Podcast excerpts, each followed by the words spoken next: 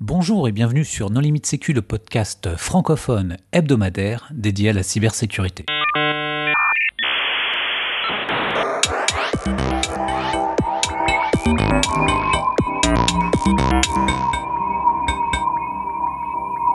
Alors aujourd'hui, un épisode sur euh, OpenStack et la sécurité avec Sylvain Laptoul. Pour discuter avec lui, les contributeurs Non Limite Sécu sont Hervé Schauer. Bonjour. Nicolas Ruff. Bonjour et moi-même Johan Hulot. Alors Sylvain, bonjour. Bonjour. Est-ce que tu veux bien te présenter rapidement? Euh, Oui, je travaille euh, chez un opérateur téléphonique euh, sur les sujets infrastructure et sécurité. Alors, OpenStack, qu'est-ce que c'est? Alors OpenStack, euh, c'est un énorme projet open source autour euh, de tout ce qui est cloud privé et cloud public, euh, qui existe maintenant depuis 2010 et qui a été lancé par Rackspace et la NASA. Au départ, c'était pour juste gérer des gros pools d'ordinateurs et de compute principalement. Maintenant, c'est extrêmement vaste en termes de fonctionnalités puisque ça touche du stockage du réseau, euh, de l'identité, de la database euh, et plein d'autres sujets. Euh, vous pouvez aller voir sur la page, il n'y a pas loin d'une cinquantaine de projets aujourd'hui, un peu moins dans la Big Tent, qui sont regroupés sous ce nom OpenStack. Et le projet principal? Alors justement, il n'y a pas de projet principal, puisque en fait, pour faire fonctionner un cloud, tu vas avoir besoin des différents projets euh, à l'intérieur de la Big Tent, puisque à minima, tu auras besoin de euh, Nova pour du compute, euh, de Keystone pour l'identité, de Swift, Cinder et tout un tas d'autres projets. On peut rapidement se limiter à 7 ou 8 pour véritablement se pour lancer véritablement l'OpenStack. Les autres après sont plus nécessaires à la demande ce qu'il faut préciser, c'est que tous ces noms de code, en fait, ça correspond à des, à des services euh, fournis par OpenStack qui est en fait un assemblage de, de, plein de microservices. Donc, il y a, enfin, c'est pas des microservices d'ailleurs.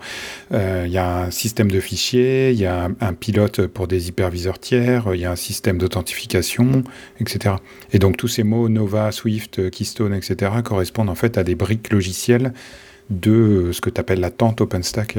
J'avais jamais entendu parler de cette appellation. C'est là qu'est toute la complexité, c'est que dès que vous vous lancez dans OpenStack, vous avez toute une nomenclature à apprendre avant de savoir véritablement qu'est-ce qu'il y a derrière. Bah, il y a tout ce qu'il faut pour faire du cloud avec du logiciel libre. Exactement, euh, puisque aujourd'hui, euh, que ce soit dans les entreprises ou même euh, des gros acteurs de cloud public, on pourrait citer Rackspace ou VH, utilisent aujourd'hui OpenStack pour gérer leur cloud public. Et puis après, moi en tant qu'opérateur, il y a on avait parlé dans nos limites sécu de tous les sujets NFV, de virtualisation du réseau. Aujourd'hui, quasiment tous ces sujets-là sont portés sur un cloud OpenStack. Alors comment est organisée euh, la sécurité euh, chez OpenStack? Alors la sécurité euh, chez OpenStack, au départ, c'était relativement mal parti dans, dans les années 2010. Il n'y avait pas grand-chose. Je pense que ça a surtout décollé avec la nouvelle équipe qui est en place depuis 3-4 ans maintenant, qui ont décidé de faire une sécurité beaucoup plus applicative au produit plutôt que il faut respecter les grands principes.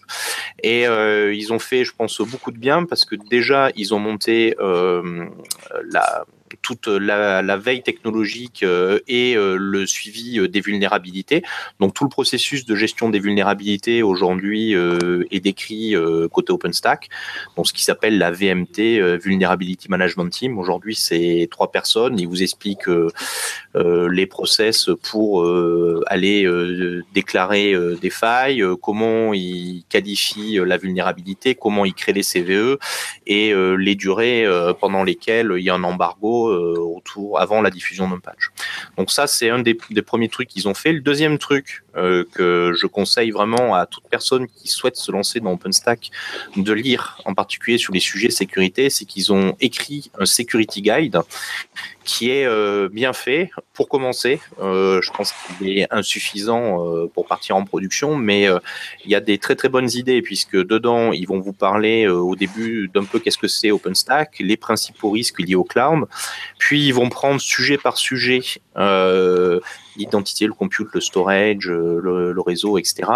Ils vont prendre sujet par sujet quels sont les principaux risques et qu'est-ce qu'il faut, à quoi il faut faire attention dans OpenStack jusqu'à même vous donner une certes succincte mais une liste de checklists en fait à avoir que vous pouvez automatiser pour vérifier que au niveau de votre install euh, vous avez euh, déjà fait euh, un minimum de boulot d'un point de vue sécurité. Donc ça, c'est à mon sens, ça c'est quelque chose qui existe relativement peu dans les communautés open source, en tout cas à l'initiative de la communauté open source et Security Guide. Et euh, je citerai vraiment deux projets qui pour moi sont vraiment euh, montrent qu'ils ont fait attention au sujet sécurité euh, euh, depuis ces dernières années. Le premier, c'est ils ont développé un outil qui s'appelle Bandit qui est donc euh, un outil d'analyse de code statique pour Python, puisqu'OpenStack est est fait en Python aujourd'hui, euh, qui permet euh, d'avoir un retour très très rapide de la plupart des développeurs sur euh, est-ce que le code que j'ai produit contient des vulnérabilités? Alors ça reste encore un outil qui n'est pas optimum, mais qui fait, le gros du boulot. Et Sentribos, qui est un autre outil qu'ils ont développé, qui va tester l'ensemble des API d'OpenStack pour vérifier qu'il n'y a pas de vulnérabilité classique. Donc là-dessus, on va tester euh, de l'injection, euh, du fuzzing ou autre, avec l'avantage que, bon, euh, certes, il existe tout un tas d'outils, y compris open source, qui sont très intéressants sur le sujet, mais celui-là était vraiment taillé pour OpenStack, ce qui fait que ben, ça permet de, de, de, compléter une première analyse d'un point de vue de la communauté. Il faut savoir que cette équipe-là qui, qui travaille sur la sécurité. Euh, euh, je ne sais pas si vous connaissez euh, l'initiative de la Linux, de la fondation Linux qui s'appelle la Core Infrastructure Initiative, qui avait été lancée juste après Earthbleed en 2014. Aujourd'hui, ils attribuent des badges. Alors, ça, peut paraître, ça peut paraître anodin, mais ils attribuent des badges sur les gens qui développent de l'open source et qui ont des best practices vraiment implémentées en termes de sécurité au niveau du code. Et OpenStack fait partie des euh, un peu plus de 110 projets aujourd'hui qui sont 100% euh, compliantes avec euh, ce que demandent les corps infrastructure initiative.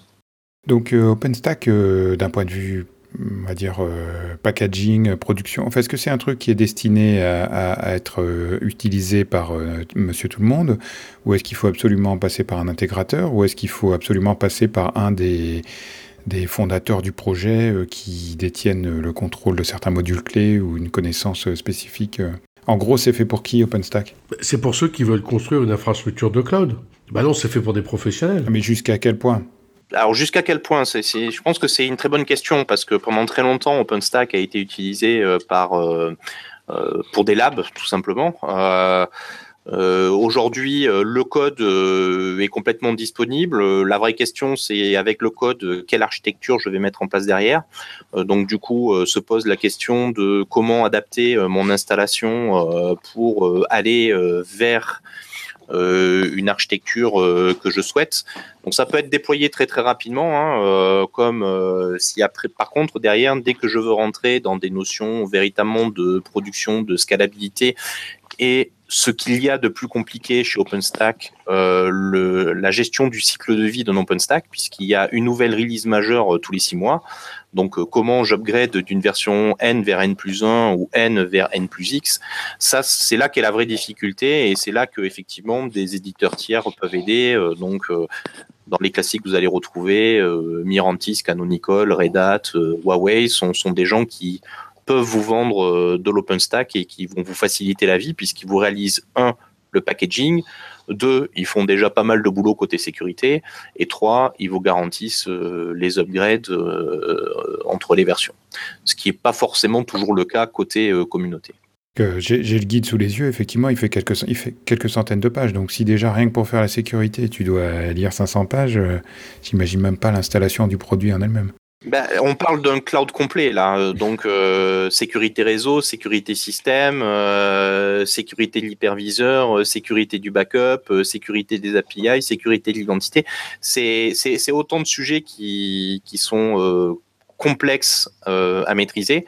Et effectivement, je pense qu'aujourd'hui, une personne n'est pas capable d'être spécialiste sur la globalité d'OpenStack. Et même sur les sujets sécurité, on voit qu'il faut beaucoup de compétences pour essayer d'être capable d'avoir une vision relativement large donc, euh, ça soit au niveau système, au niveau réseau. Euh, je veux tester euh, mon code que je vais moi-même développer pour le mettre dans mes API.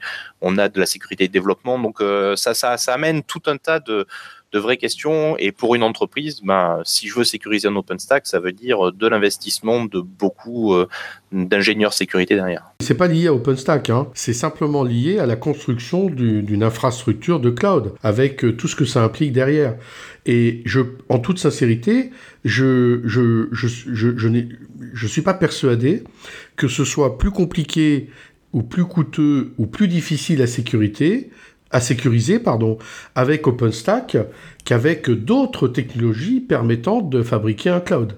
Alors, euh, je pense que oui, effectivement, c'est pas plus compliqué euh, entre un cloud propriétaire où euh, pas mal d'entreprises sont parties, par exemple, avec du VMware, ou un cloud open source euh, comme OpenStack. Il y a euh, des best practices d'ailleurs qu'on retrouve des deux côtés, hein, euh, de séparation des environnements, de séparation des droits, de séparation des autorisations. Donc il y a tout un tas de best practices que l'on retrouve qui sont communes. maintenant, la complexité, je trouve qu'il y a dans OpenStack, c'est que euh, c'est pas un produit, c'est un assemblage de plusieurs produits qui sont parfois dans la Big Tent OpenStack, mais parfois qui peuvent être en périphérie. C'est-à-dire que vous allez retrouver beaucoup de déploiements d'OpenStack avec par exemple du Ceph côté, côté stockage, en stockage distribué, et pourtant ça ne fait pas partie de la Big Tent. Vous allez retrouver du Docker que vous allez vouloir euh, déployer à des utilisateurs, et là, euh, toute la sécurité Docker derrière. Euh, si vous voulez améliorer un peu votre réseau, vous allez devoir intégrer de l'Open vSwitch euh, voire un SDN controller avec Open Daylight. Et donc là, on voit que euh, au final, l'assemblage de mon architecture peut rapidement se complexifier si je veux enrichir mon catalogue de services avec des produits certes open source, mais qui sont euh, à l'extérieur de la communauté, OpenStack. Et c'est là que le boulot d'architecture est, est, très très important dans le lancement des projets OpenStack. Donc il y a des certifications, Certified OpenStack Engineer, quelque chose comme ça, des formations, comment ça marche? La plupart des éditeurs euh, qui vont vous faire le packaging, hein, euh, que je citais tout à l'heure, euh, les Mirantis, Canonical, Red Hat, Huawei Co, sont tout à fait capables de fournir des, des, formations et des certifications derrière. Mais si vous cherchez une certification sécurité OpenStack, euh, je vous souhaite euh, bon courage. Et même euh, dans le monde du pentest ou de la sécurité, trouver des compétences qualifiées autour d'OpenStack, c'est pas simple. enfin, ça c'est pas lié spécialement à OpenStack. Si tu cherches des compétences sécurité sur toutes les technologies, y compris VMware ou Microsoft, c'est pas forcément hyper simple. Oui, on peut, on peut voir ça comme ça, oui. Non, mais tous les problèmes d'architecture, quand on construit des infrastructures complexes, aujourd'hui, trouver des gens réellement architectes, ben ça c'est très complexe, indépendamment des technologies qui seront choisies derrière. OpenStack, ce que ça apporte surtout pour, euh, à mes yeux, c'est que euh, c'est la première fois qu'on peut construire quelque chose en logiciel libre. Est-ce que c'est plutôt un atout ou pas pour la sécurité? Euh, Ben, qu'est-ce que tu en penses? Vaste question. Euh, est-ce que euh, l'open source est mieux pour la sécurité? À titre personnel, euh, je préfère. Dans le cas présent, hein, dans le cas présent. Dans le cas présent, c'est-à-dire pour construire une infrastructure de cloud. Moi, je, préfère parce qu'on a clairement la main sur tout. Et demain, si j'ai un problème, je peux moi-même me débrouiller pour euh, essayer de résoudre mon problème. J'ai pas forcément besoin d'attendre que la communauté se bouge pour euh, être capable de corriger quelque chose. Par contre, en fait, euh, là où j'apprécie énormément aussi toute l'initiative OpenStack, c'est que la communauté est extrêmement riche avec des profils extrêmement différents et ça, ça, ça avance très très vite sur les différents domaines, voire presque trop pour moi quand on commence à avoir plus de, de 40 projets en parallèle qui évoluent tous les six mois, c'est compliqué à suivre, surtout que quasiment à chaque nouvelle release, vous avez des nouveaux projets qui rentrent dans la Big Tent. Donc, pour moi, c'est là d'où vient la complexité, mais pour moi, c'est le jeu, c'est le jeu de la communauté open source. Et voilà, j'ai jamais eu de problème pour discuter sécurité sur les forums OpenStack avec des personnes qui s'intéressent au sujet. Mais il y a combien de personnes dans la communauté OpenStack? Oula, c'est extrêmement nombreux. Donc, euh, si vous voulez aller avoir des stats sur euh, qui développe, qui commit, euh, qui corrige les bugs, etc., vous avez un site dédié qui s'appelle Stack Analytics. je pourrais éventuellement vous donner le, lien, mais bon, vous allez le retrouver très facilement.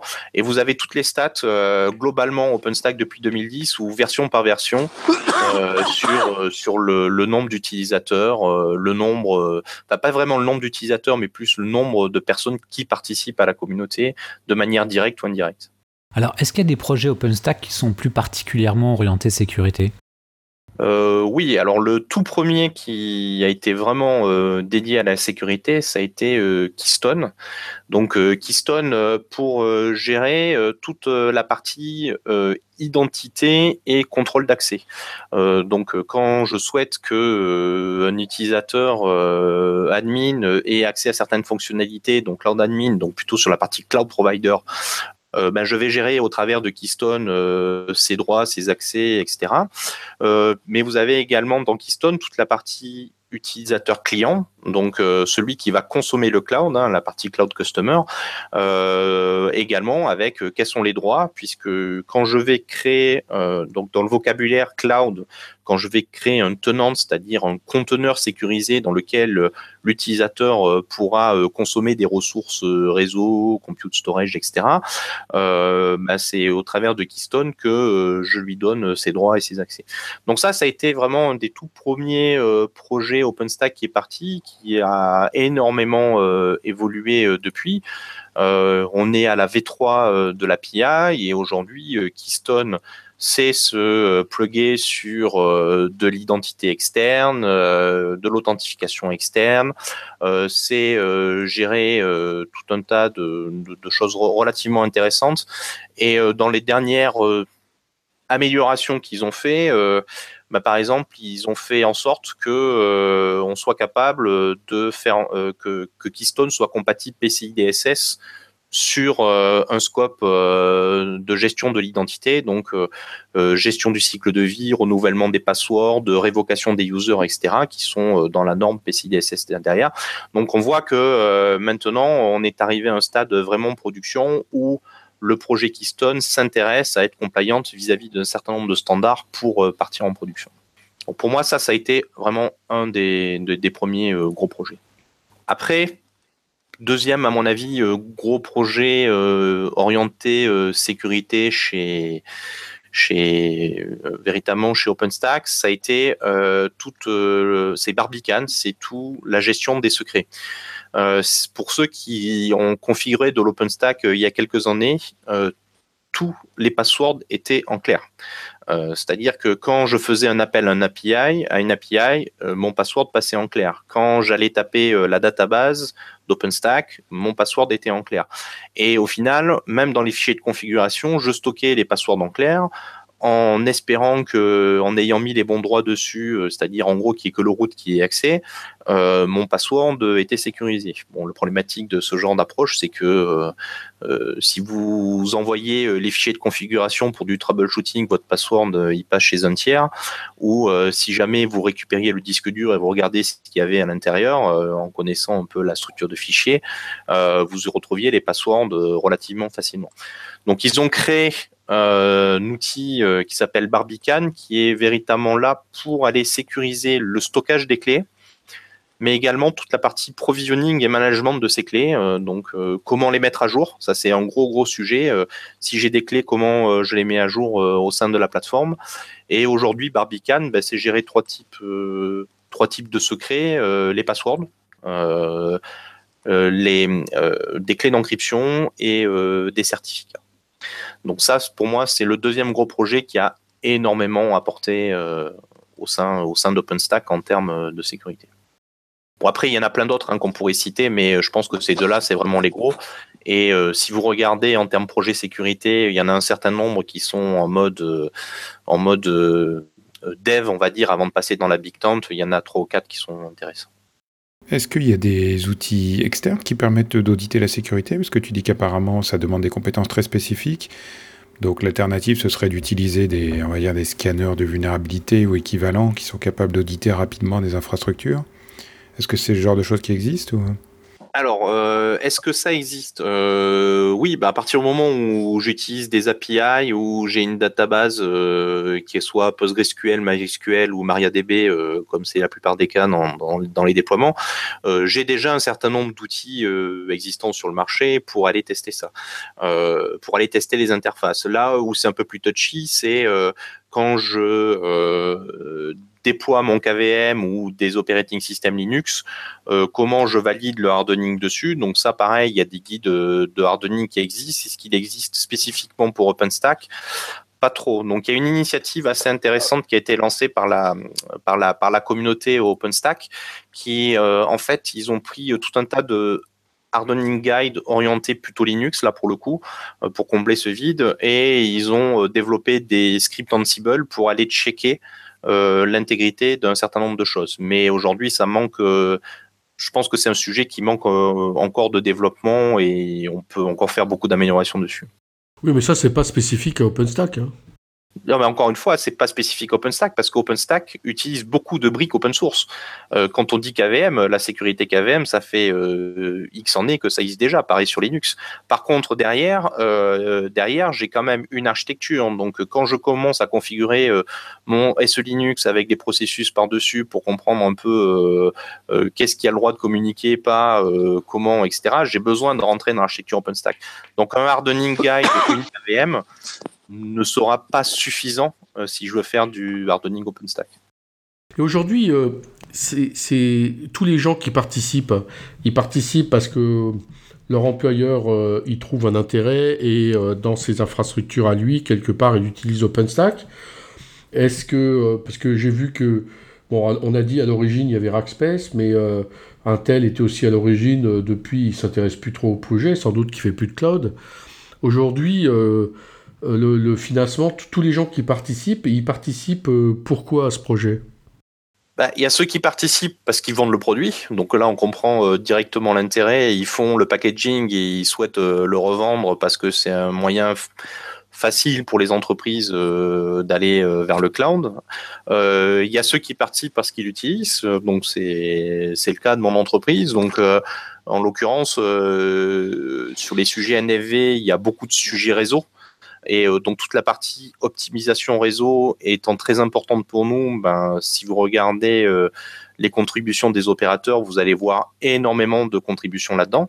Euh, donc Neutron, en l'occurrence, qui est la partie réseau, a énormément évolué ces dernières années. et puis après, il y a tout un tas de contributeurs également mais plus spécifiquement sur des modules, euh, parce qu'ils souhaitent faire évoluer le module pour être compatible avec euh, le logiciel qu'ils vont vendre voire être capable, parce que le système d'OpenStack est, basé sur des plugins, voire euh, faire en sorte que leur plugin qui va optimiser la fonctionnalité dans certains cas, ils puissent le vendre euh, à des tiers. Donc, euh, pas donc ces gens-là travaillent pas forcément sur la globalité, mais sur des projets extrêmement spécifiques et sur des cas relativement particuliers. Donc c'est encore une fois c'est assez large hein, entre ceux qui vendent, ceux qui utilisent et ceux qui font, je dirais, un, business autour d'OpenStack en termes d'amélioration. Y a quand même pas mal de monde qui l'utilise. Alors moi j'ai une question sur la politique de support. Euh, est-ce que seule la version courante est supportée? Enfin tu dis qu'il y a une nouvelle release tous les six mois. Est-ce que tu es obligé de migrer ou est-ce qu'il y a des sortes de versions euh, LTS, euh, Long Term Support Alors ça dépend. Si tu prends la version communautaire, tu as, as, droit à deux versions. Euh, donc euh, la courante et les deux dernières. Euh, en fait, au bout d'un an et demi, tu es deprecated, donc tu n'as même plus de suivi de sécurité. Sur la version courante, bien sûr, tu as le bug, tu as, les, les, les bugs courants qui sont corrigés, mais tu as les sujets sécurité qui sont corrigés aussi. sur des très gros bugs, ils peuvent faire en sorte de faire de la rétrocompatibilité des patchs sur les deux versions précédentes, mais ça n'ira jamais plus, loin. Si tu veux, euh, si tu ne souhaites pas suivre euh, la, vitesse à laquelle OpenStack se développe, bah, le seul moyen que tu as là, du coup, c'est de passer par euh, un tiers qui va te faire ton packaging et qui va t'assurer. Donc, en général, ça peut entre 3 et 5 ans de support sont assurés par ces sociétés-là. Après, c'est ton choix. Est-ce que je suis le, le, rythme et donc je reste dans, peux rester dans la communauté open source ou je prends un éditeur qui fait mon packaging et là, j'ai peut-être des cycles de release qui sont beaucoup plus longs. Mais comment ça se passe au bout de deux ans bah, comment ça se passe une migration? Est-ce que c'est juste un, un PT upgrade ou est-ce qu'il euh, faut arrêter des services, faire des migrations de, bases de données, etc. Bah, c'est plutôt la deuxième solution. Euh, aujourd'hui, euh, bon courage pour une upgrade non disruptive d'OpenStack pour les utilisateurs. donc on est vraiment dans un processus qui n'est pas du tout industrialisé au sens communautaire. ils ont bien amélioré, je pense, euh, cette problématique-là depuis qu'ils ont passé euh, la plupart des services euh, côté contrôle dans des conteneurs. Donc on peut gérer différents conteneurs avec différentes versions pour faciliter les migrations, mais ça reste encore un processus qui est assez manuel et assez périlleux puisqu'il est très dépendant de l'architecture et au final des projets que tu vas utiliser. Oui, parce que si tu as un, composant de système de fichiers, un composant de gestion d'image, euh, un composant de compute et un composant de, euh, je sais pas, d'orchestration, et que tous sont dépendants entre eux, et comment tu fais, euh, lequel t'arrêtes en premier, lequel tu fais migrer, etc., j'imagine qu'il doit y avoir des possibilités de se planter. Ah oui, il y a des possibilités de se planter royalement là-dessus. Une migration OpenStack, par expérience, c'est minimum une demi-journée. Euh, et encore là, c'est quand tout s'est bien passé euh, et que vous avez bien rodé votre processus justement. Et pour ça que la plupart des entreprises euh, avec lesquelles j'ai eu l'occasion de discuter hors grand organisme public sont plutôt partis avec un choix éditeur qui assure le packaging et qui assure les migrations derrière, plutôt que la version communautaire. Et donc, euh, en cas de faille de sécurité, comment ça se passe au niveau des embargos, des choses comme ça? Parce qu'il y a énormément de gens dans la fondation. Alors, lesquels reçoivent les, alertes et lesquels ne les reçoivent pas? Alors, euh, c'est l'équipe dont je parlais juste avant qui s'appelle euh, la VMT, donc Vulnerability Management Teams. Aujourd'hui, c'est trois personnes donc qui réceptionnent les vulnérabilités, qui les qualifient, qui vont créer les CVE qui en parallèle vont contacter les bonnes personnes. Euh, euh, donc euh, chaque projet ce qu'on appelle un PTL, donc un responsable par projet. Il va contacter le responsable projet pour lancer le développement du patch nécessaire au correctif de la vulnérabilité. Et derrière, ensuite, il y a une fois que le patch est développé, qualifié, testé et validé, euh, ils ont euh, derrière un embargo qui consiste à, euh, de mémoire, c'est 3 à 5 jours et c'est uniquement publié pendant les business days, hors lundi et vendredi, parce que c'est bien connu, le lundi, on répare les, les, problèmes du week-end et le vendredi, on fait jamais rien, on fait pas de patch. Donc, ils essayent, voilà, ils essayent de release ça du mardi au jeudi avec un groupe restreint d'utilisateurs qui a connaissance de la vulnérabilité et du patch pendant ces quelques jours avant, je dirais, euh, un aspect beaucoup plus, euh, enfin, avant de publier euh, la CVE et le patch associé. C'est dans le cas où, bien sûr, la vulnérabilité n'était pas connue. Si la vulnérabilité était connue, ils ont un process un peu différent de traçabilité de la vulnérabilité et de correction du patch ASAP. Ce que tu vois avec les failles dans Xen, par exemple, Amazon est toujours, enfin AWS est toujours prévenu en premier parce que c'est probablement le plus gros déploiement dans le monde. OpenStack est utilisé dans des clouds privés, mais c'est aussi utilisé euh, par des fournisseurs de cloud euh, qui offrent le service à leurs utilisateurs. Donc il doit y avoir une balance pas facile à trouver entre la diffusion du patch à tous les hébergeurs de cloud et le fait que si tu diffuses le patch à, 200 personnes, euh, bah, tu, tu peux être sûr qu'il va liquer. Alors aujourd'hui, euh, c'est une vraie, c'est un vrai sujet. Aujourd'hui, la liste elle n'est pas connue, donc c'est ce qu'ils appellent. Si vous allez sur leur site, ils parlent de downstream stakeholders. Euh, donc il y a bien une liste. Donc euh, derrière, a priori, c'est les plus gros fournisseurs de cloud OpenStack, plus euh, les fournisseurs euh, de packaging. Donc, quand je parlais des Mirantis, Canonical, Red Hat, Huawei, euh, ceux-là sont effectivement prévenus à l'avance. après, comment ils rediffusent eux-mêmes de manière indirecte au client final, ça c'est encore autre chose. le problème, c'est que tous les fournisseurs de cloud qui utilisent OpenStack, à ma connaissance, ils utilisent tous d'autres technologies et ils n'utilisent OpenStack que pour une partie de leur service de cloud. Donc comment on mesure l'importance euh, d'un fournisseur par rapport à un autre pour savoir s'il est dans le premier cercle? C'est pas évident. Euh, aujourd'hui, euh, OpenStack euh, essaye. alors la problématique, c'est que c'est du déclaratif, mais OpenStack essaye d'avoir une idée du nombre. leur unité de mesure, c'est les compute nodes, donc le nombre de serveurs managés par OpenStack, pour essayer d'avoir une idée de qui sont effectivement les plus gros utilisateurs. Donc aujourd'hui, la plupart des déploiements en entreprise, vous verrez qu'ils sont de l'ordre de quelques centaines de serveurs. Euh, mais quand on parle des gros cloud providers, on parle en milliers ou dizaines de milliers de serveurs euh, gérés par, par OpenStack. Et ça passe à l'échelle euh, OpenStack? Parce que là, tu parles de dizaines de milliers. Est-ce que c'est ça scale to infinity, comme on dit, ou est-ce qu'il y, y, a des limites intrinsèques? Non, il y a malheureusement encore aujourd'hui des projets qui scalent relativement mal. Euh, donc en particulier tout ce qui est euh, la gestion des logs. Euh, donc ces projets-là, aujourd'hui, si vous déployez un OpenStack, quelques centaines de serveurs, vous y arriverez sans souci. Quand vous allez commencer à dépasser le millier, là, vous allez commencer à véritablement voir les, premiers, les problématiques de scalabilité. le, les architectures par défaut dans Neutron où vous trombonnez l'ensemble du trafic au travers de quelques serveurs on comprend bien qu'avec quelques milliers de serveurs, j'ai un goulot d'étranglement au travers de quelques serveurs.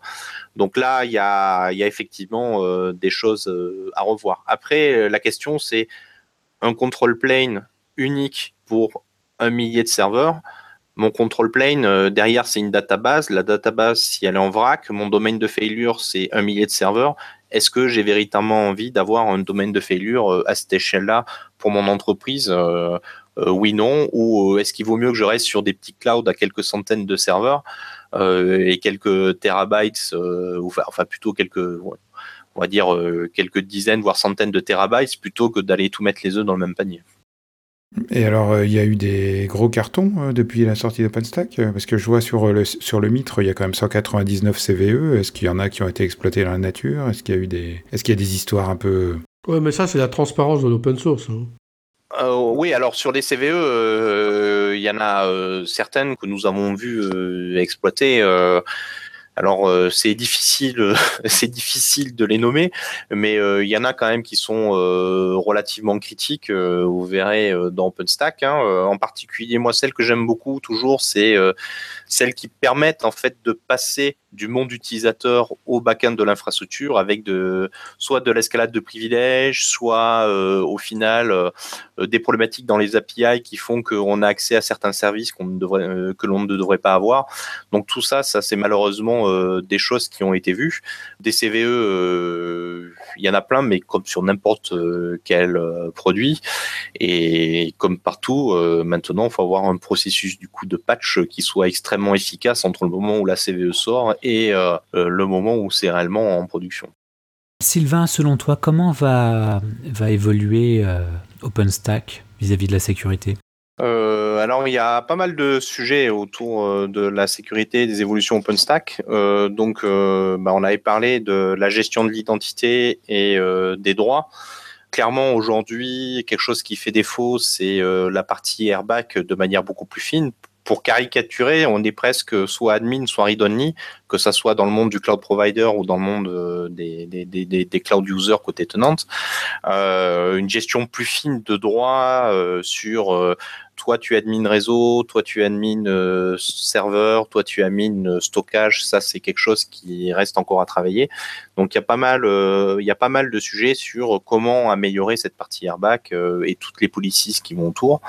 le sujet encryption a énormément évolué ces dernières années. Il reste encore des choses Aujourd'hui, l'ensemble de vos communications, en particulier toutes les communications internes OpenStack, maintenant peuvent tourner euh, sur du TLS. Donc ça, c'était une grosse problématique qu'il y avait encore il y a deux ou trois versions qui est maintenant corrigée.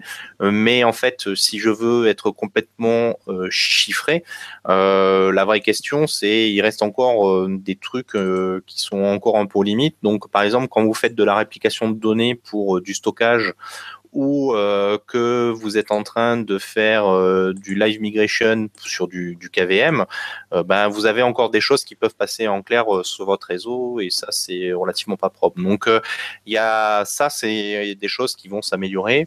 moi j'ai également vu en termes de services il y a des choses qui sont en train de se monter. donc, si vous utilisez Neutron, ben, vous avez par exemple du firewall de service. Aujourd'hui, les API ou le développement sont pas forcément toujours idéaux.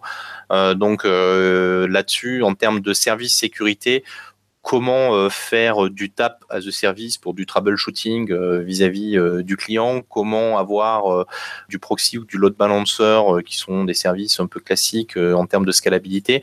Ça, c'est des choses sur lesquelles OpenStack travaille en termes d'amélioration. Donc ça, c'est, je dirais, le, gros, mais plus globalement au projet euh, Centribus Bandit, j'en ai parlé et euh, il continue à faire évoluer à la fois la revue de code et à la fois le test des API il travaille sur euh, de la compliance euh, au niveau hardening euh, et au, travers d'automatisation principalement sur Ansible. Et donc ça, c'est des choses qui arrivent et je pense que nous d'ailleurs, nous essayerons de, participer là-dedans parce que ça devient de, plus en plus important pour, pour nous d'avoir ces notions de compliance par rapport à des standards. Donc ça, c'est plutôt la, la, team sécurité et les sujets qui sont en train de traiter en termes d'amélioration. Bon, c'est quand même un sacré beau projet euh, en de logiciel libre. Hein. Oui, pour moi, c'est très très intéressant euh, et surtout la façon dont il évolue et l'activité la, de la communauté aujourd'hui. Euh, quand vous avez des OpenStack Summit où vous arrivez quasiment à une dizaine de milliers de personnes, c'est quand même assez exceptionnel. Absolument. Très bien, on a fait le tour? Oui, bah, moi je dis maintenant, essayez utiliser. Ouais, enfin, ça ne s'installe pas sur un coin de table quand même. Hein. Privilégier les fournisseurs euh, de cloud qui utilisent OpenStack. Très bien. Eh bien, Sylvain, un grand merci pour euh, ta participation. Bah de rien. Chers auditeurs, nous espérons que cet épisode vous aura intéressé et nous vous donnons rendez-vous la semaine prochaine pour un nouveau podcast. Au revoir. Au revoir. Au revoir.